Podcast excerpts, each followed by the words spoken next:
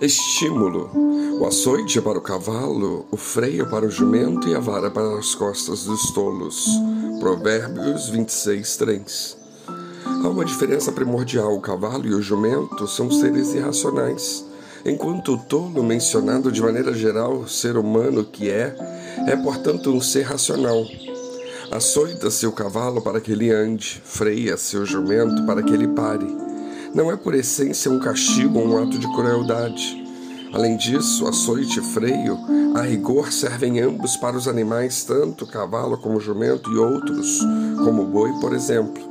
Esses tipos de comandos são, no entanto, impertinentes para se comparar se aplicados a pessoas, mesmo em termos de figuras de linguagem, porque nos remetem ao tempo da escravatura ou a escravos, a castigo, a tortura a submissão e, por lógica, a posse e propriedade de um ser humano de outro, como bem material, suscetível à venda e compra, inclusive. Um homem açoitado, seja para andar ou para parar, ou fazer qualquer outra coisa, é um homem que está sujeito a outro homem, submisso, inferior, por obediência e temor em tratamento desumano entre semelhantes. Já o açoite e o freio nos cavalos e jumentos e em outros animais domesticados são lícitos, desde que sem crueldade. Biblicamente lícitos, aliás. Provérbios 12, 10 nos diz: O justo olha pela vida de seus animais, mas as misericórdias dos ímpios são cruéis. De todo modo, metaforicamente falando, todos nós precisamos, vez ou outra, de açoites e freios impostos por Deus por meio de outras pessoas ou circunstâncias. Isso para que nós tomemos rumos na vida e acertemos veredas e costumes ruins nossos, para fazer cessar os exageros, a displicência, os desmandos, as compulsões, as injustiças, e para nos colocar de volta aos trilhos da boa e justa vida sadia e útil, eliminando de nós a ociosidade, a licenciosidade, a omissão. Afinal, o campo e a vinha do preguiçoso são verdadeiros desastres e pura confusão. Se fizermos a comparação desse modo, afastamos a excrescência da escravidão e nos colocamos no ponto mais humilde diante de Deus, pois quem não quer ser servo de Deus? Porém, Muitos cristãos de coração, muitos de nós, sintam-se honrados de se colocarem voluntariamente na condição de escravos de Cristo. Como disse o apóstolo Paulo, foste chamado sendo escravo? Não te preocupes com isso, se ainda pode ser livres. Aproveita a ocasião, pois o que é chamado pelo Senhor, sendo escravo, é liberto do Senhor. Da mesma maneira como também o que é chamado, sendo livre, escravo é de Cristo. 1 Coríntios 7, 21 e 22. Antes nós nos considerávamos livres, mas a verdade é que éramos escravos do pecado. Hoje somos libertos e salvos, estamos seguros, porém com muita honra e júbilo, nós nos consideramos e de fato somos escravos de Jesus Cristo.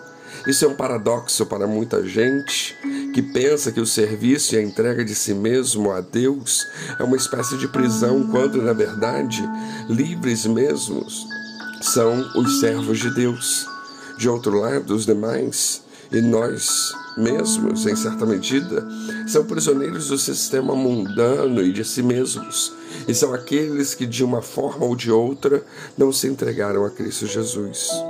Esses últimos estão sozinhos na vida por conta própria Engana-se, pois, quem pensa que a escravidão é coisa do passado. Não, não é não. Não é só porque é praticada livremente em muitos países por aí, como também há muita coisa que nos escraviza na vida, tal como drogas, sexo, jogos de azar, enfermidades e muito, muito mais coisa. A lista é quase infinita. Nossa carta de alforria para todas essas coisas chama-se Jesus Cristo de Nazaré.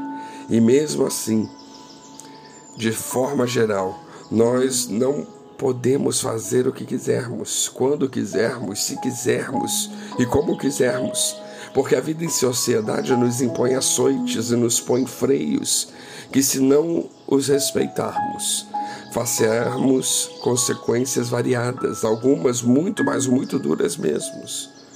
Viver é sinônimo de direitos e de obrigações de ética e de moralidade, de respeito por si próprio e pelos outros, até pelo meio ambiente. E isso tudo é um rol limitador que nos escraviza, de certo modo, não é? O ser humano é e sempre será escravo das circunstâncias, das pessoas que o rodeiam e do próprio corpo mortal que o abriga. E sempre haverá certa escravidão na vida, na bela e profunda poesia de um cantor. Há várias espécies de navios negreiros, só que em outras correntezas. Para que se considere bom entendedor, aqui há mais que meias palavras, isto basta. E não nos esqueçamos de que ainda temos de espancar os tolos, diz o texto. Pela sua condição natural de ser racional, o tolo, por sua tolice, teimosia e estultícia, deve ter suas costas golpeadas com varas, castigado até sangrar. Essa é a regra da vida, é de Deus. O tolo soberbo não dá ouvidos a nada e nem a ninguém na sua desenfreada loucura que se dirá da sabedoria de Deus. E por conta disso sofre as consequências de seus atos e condutas. A vara é, pois, diferente do açoite e do freio, bem diferente. A vara é punição. O açoite e o freio são apenas estímulos. O tolo é pior que o cavalo e o jumento juntos. Na verdade, sequer é justo comparado com eles porque o tolo não merece a racionalidade que tem, vez que recebeu de Deus o domínio da criação e a isso não dá valor algum. Ora, seja o tolo estúpido, tolo, e a vara nele incessante. E quanto a nós, que venhamos a dar ouvidos, que venhamos a entender que o açoite e o freio, muitas vezes, em várias ocasiões da nossa vida, são permissões de Deus para nos estimular à obediência, nos estimular a parar um pouquinho, nos estimular a fazer o que o nosso Mestre manda. Que Deus os abençoe.